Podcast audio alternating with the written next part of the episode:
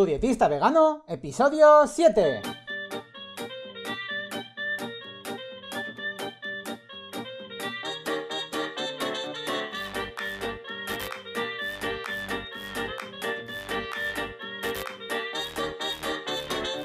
Hola, ¿qué tal? Muy buenas a todas y a todos. Bienvenidas y bienvenidos al podcast de Tu dietista vegano, el podcast en el que yo, Sergio Guayar, voy a comentar conceptos, estrategias, mitos y noticias sobre nutrición y veganismo. En resumen, cómo una alimentación más vegetal puede ser, entre otras cosas, muy beneficiosa para tu salud. Y bueno, como siempre ya sabéis que al principio recuerdo que si tenéis cualquier duda, cualquier pregunta, cualquier sugerencia, si algo no ha quedado claro, si queréis que hable de algún tema en concreto, si hay una noticia que no os cuadra, si hay una mm, dieta de moda que sigue la reina, quien sea, me podéis escribir a tudietistavegano.com barra contactar y ya sabéis, os responderé y si me parece un tema muy interesante, de hecho, lo hablaré y lo comentaré en el podcast. Bueno, hoy toca hablar de un tema bastante profundo, bastante importante también, y es que todavía hay mucho desconocimiento con respecto a este tema. Y uno de los motivos, precisamente, por los cuales he decidido dedicarle un podcast en concreto al hecho de suplementarse con B12, es porque he llegado a leer muchos comentarios de, gente. Bueno, de hecho, mira, os los voy a leer. Uno de ellos. Esto es un Twitter random de una persona que dice: Veganos, dos puntos. Mira que sano soy, no como carne, pulgar arriba, ¿vale? Y luego pone también: Also veganos, en plan de también los veganos. Se zampan medio laboratorio en pastillas. Obviamente, bueno, esta persona ya hubo mucha gente a replicarle, que obviamente esto no es verdad, tal. Esta persona ignoraba totalmente lo que decían los demás. Para esta persona, su verdad era absoluta. De hecho, algún comentario más que leí es que ponía algo como: No, muchos también toman omega 3, calcio y hierro, entre otras cosas. Entre otras cosas. A ver, punto número uno. Es verdad que cada persona es un mundo. Luego cada persona puede tener pues ciertas patologías y demás por los cuales tenga que tomar una pastilla. Pero en principio, si hay una exposición solar suficiente y no hay ningún problema médico ni nada así relevante, personas sanas, el único suplemento necesario para un vegano es la B12. Y voy a explicar por qué y demás. Pero bueno, además de, esto, yo creo que me ha parecido interesante que después de la B12, pues precisamente voy a tratar el tema del omega 3, del calcio y del hierro, para también esclarecer estos asuntos que parece que están muy a la orden del día, de que faltan a los veganos estos nutrientes. Bueno, lo primero de todo es decir cuál es el origen de la vitamina B12. Porque mucha gente todavía cree que la vitamina B12 es de origen mm, animal. Cuando esto no es así, ¿vale?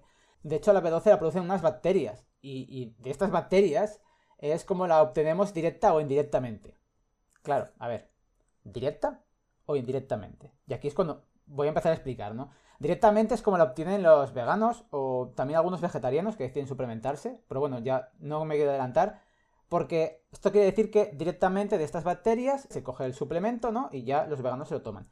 ¿Qué pasa con el resto de gente que no toma este suplemento de B12? Pues muy fácil, lo toman indirectamente. ¿Cómo? Pues a través de los animales. Los animales no generan esa B12. A los animales, generalmente estos animales mal llamados de granja, pues en los piensos, incluso en los pollos, creo que a, que a veces también les pinchan con una jeringuilla, no está la B12, y bueno, en el hecho de que comas carne, digamos que pues le han pinchado o le han suplementado a ese animal y luego tú te estás suplementando directamente. ¿Qué pasa con los veganos entonces? Pues que se suplementan sin la necesidad de ese intermediario. Por lo que, pues mm, ya está, sin más. Hablando también de vegetarianos, muchas dudas surgen sobre si los vegetarianos tendrían que suplementar o no. Y de hecho sí, es verdad que en los huevos y en los lácteos puede haber pequeñas cantidades de B12, pero el mayor problema de esto es que si los vegetarianos para llegar a los requerimientos mínimos de B12 consumen más huevos y más lácteos, desbalancearían su dieta, es decir, su dieta sería peor, porque estarían consumiendo estos alimentos en vez de otros alimentos más beneficiosos. Por lo que sí, actualmente a día de hoy, a población vegetariana se le recomienda que se suplemente con vitamina B12 y ya está. Así, digamos, se cura en salud. Luego también hay, muchas personas que no se quieren tomar la B12, pero deciden que hay un alga por ahí que dicen que tiene B12, que está muy bien, algunos la habrán escuchado, otros quizás no, la espirulina, Bueno, pues la espirulina es posible que tenga B12, pero atención, amigos, amigas, querido público, muchas veces esta B12 que está en las algas no es funcional. Es decir, tiene la misma estructura, pero realmente nosotros ingerimos esa B12 y no funciona.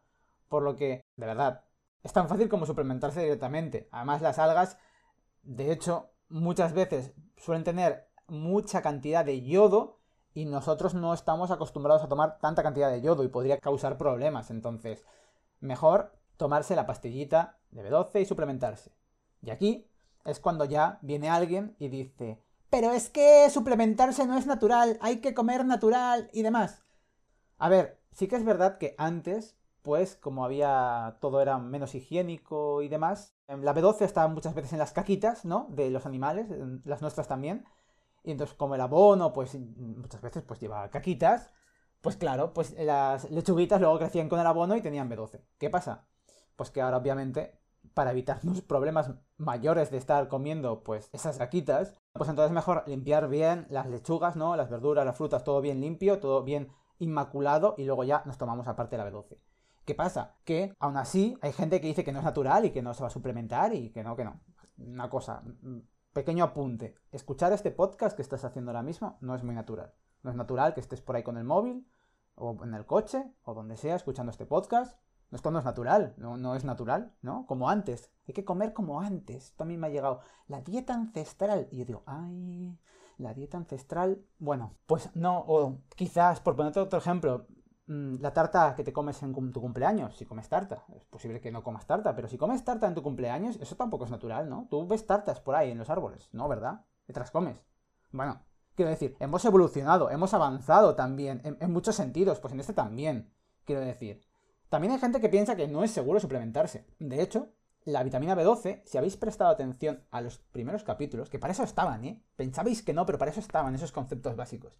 La vitamina B12 forma parte de un tipo de vitaminas que son hidrosolubles. Es decir, que si nosotros tenemos un exceso de esta vitamina, la vamos a eliminar fácilmente por la orina. Entonces, en principio no va a haber ningún problema con que si tú tienes unos niveles estables y adecuados de B12 y tomas más B12, pues en principio tu cuerpo la va a eliminar por la orina y aquí no ha pasado nada. También he hablado en, algunos podcasts anteriores que el cuerpo tiene reservas de B12. Y es cierto, el cuerpo tiene reservas de B12. pueden durar, de hecho, de entre 1 a 5 años. Como mucho, 4 o 5 años pueden durar como mucho. ¿Qué pasa? Lo que he dicho siempre, tirar de reservas no es bueno. Al final las reservas se acaban. Y cuando las reservas se acaban, ahí es principalmente cuando vienen los problemas. Y muchas veces, sobre todo con la B12, estos problemas pueden llegar a ser irreversibles. Entonces, podemos tener daños cerebrales, daños nerviosos irreversibles. Las ventajas ganan infinitamente a los inconvenientes. Por lo que sí, suplementate. Porque igual que estés 3, 4 meses, 5 y no te pase nada, pero luego de repente puede ser que tengas más cansancio o que incluso te puedes dar algún desmayo. Entonces, al final hay que hacer las cosas bien. Otra de las excusas para no suplementarse con B12 es si no va a ser muy caro. Entonces, bueno, os voy a dejar algunas de las marcas más conocidas. Vais a ver que es súper barato. Realmente es súper barato suplementarse. No cuesta nada. Hay algunas pastillitas que además tienen como sabor a cereza. Son súper pequeñitas, súper fáciles de tomar. Por lo que, ya os digo, vale mucho la pena. Aún así, a pesar de esto, hay gente que no se quiere suplementar. No se dan cuenta que realmente la vitamina B12 es muy importante, porque es necesaria para la formación y crecimiento de los glóbulos rojos. Porque el principal problema que se suele dar cuando hay una deficiencia de esta vitamina es la anemia megaloblástica, que, como he dicho un poquito antes, los principales síntomas son cansancio, debilidad, fatiga y pérdida de apetito. Además, si uno lleva una dieta basada en vegetales integrales, como puede ser una dieta vegana bien planificada, hay un problema añadido que es que al tomar muchos vegetales que son ricos en vitamina B9, se podría enmascarar la anemia y se podría retrasar el diagnóstico. ¿Qué quiere decir esto? Básicamente, que si tú tomas muchos vegetales, cuando vas a notar los efectos del déficit de B12 va a ser más tarde, porque no vas a estar igual tan cansado, no vas a tener esta fatiga y es posible que vayas directamente a, como he dicho antes, un desmayo por la calle tranquilamente. Entonces, antes de llegar a eso, y como os he dicho antes también, que pueden llegar a ser irreversibles estos daños, es mejor siempre suplementarse. De hecho, hay gente que no es vegetariana y se tiene que suplementar, porque independientemente de la alimentación, algunas personas mayores o que tengan alguna enfermedad, sobre todo en el estómago, pueden desarrollar anemia perniciosa. ¿Por qué? Por el factor intrínseco del estómago. Entonces, si no se activa la B12 en el estómago, pues va a dificultar esta absorción de la vitamina y entonces, aunque la tomen, pues precisamente van a tener problemas. Así que también, sí es verdad, hay personas que no son veganas y tienen que suplementar. Una de las preguntas también así un poco frecuentes es que qué valores son normales de la B12 en una analítica. Pues los valores normales de la B12 en una analítica deberían estar entre los 350, 400 picogramos por mililitro. En los valores de laboratorio muchas veces veo en las analíticas que marca de 180 hasta 914. Bueno, 914 sería obviamente muchísimo. Igual habría que repetir la analítica, pero bueno, está en rangos normales porque en los rangos de laboratorio, si no lo sabéis, es la media, digamos, de la población. Entonces no tiene por qué ser un valor normal, es el valor de media de la población. Y si la población pues toma poca B12, pues puede marcar que un valor de 180 sea normal y no es así. Bueno, también aclarar que, aunque sea bastante obvio, es mejor dejar un par de días antes de hacerte la analítica, si te has suplementado, si has tomado una pastillita, no te hagas la analítica al día siguiente, porque igual puedes falsear los resultados. Una de las principales dudas también con respecto a los análisis es qué parámetros hay que pedir para saber exactamente el estado de la B12. Esto es un poco controvertido, ya que generalmente la mejor prueba es pedir el metilmalónico, el MMA, lo que pasa es que esta prueba suele ser bastante cara y la sanidad no suele aprobar, digamos, que tomar estos datos de la analítica. Por lo que, en su defecto, hay otra también manera, pues un poco más barata, pero también igual de fiable, que es, además de pedir el análisis de la vitamina B12 en, suero, es tomar también la homocisteína. Que ojo, la homocisteína ya nos marcaría si estamos en un déficit de B12 si está por encima de 10. Si tiene dos dígitos, ya malo. Y eso quiere decir que... Mmm, mal asunto. Luego también, pues se suele pedir el ácido fólico para saber un poco también cómo está el tema de los folatos, porque no haya también una trampa de, de folatos, pues que esté allí enmascarando pues, la posible anemia por la falta de B12. Y bueno, ya por último creo que vamos a ir a lo importante, ¿no? Al que sería ya quizás el tema, pero había que explicar todo lo anterior, que es cómo hay que suplementarse. Bueno, las recomendaciones habituales son de 2000 microgramos de cianocobalamina, que esto es la B12, una vez a la semana en población general. Aunque a veces también se recomienda que si se quiere, se puede dividir en dos tomas de 1000. Esto a día de hoy, ¿eh? que luego en cualquier momento esto podría cambiar. La cianocobalamina es la partícula de B12 más estable, la que más ha estudiado, la más barata, la más segura, todo. ¿Qué pasa? El problema es si eres fumador, deja de fumar. Pero bueno, si no quieres dejar de fumar o no puedes dejar de fumar, hay un problema porque podrías estar absorbiendo menos B12. Por lo que las recomendaciones van en ciclar una semana sí, una semana no, tomar cianocobalamina con otra semana metilcobalamina, que como tiene otra estructura diferente, pues sí que no le afecta el tabaco. Yo suelo recomendar la suplementación semanal, preferentemente una vez a la semana, se pone una alarma, un día que siempre vayas a estar en casa y te la tomas.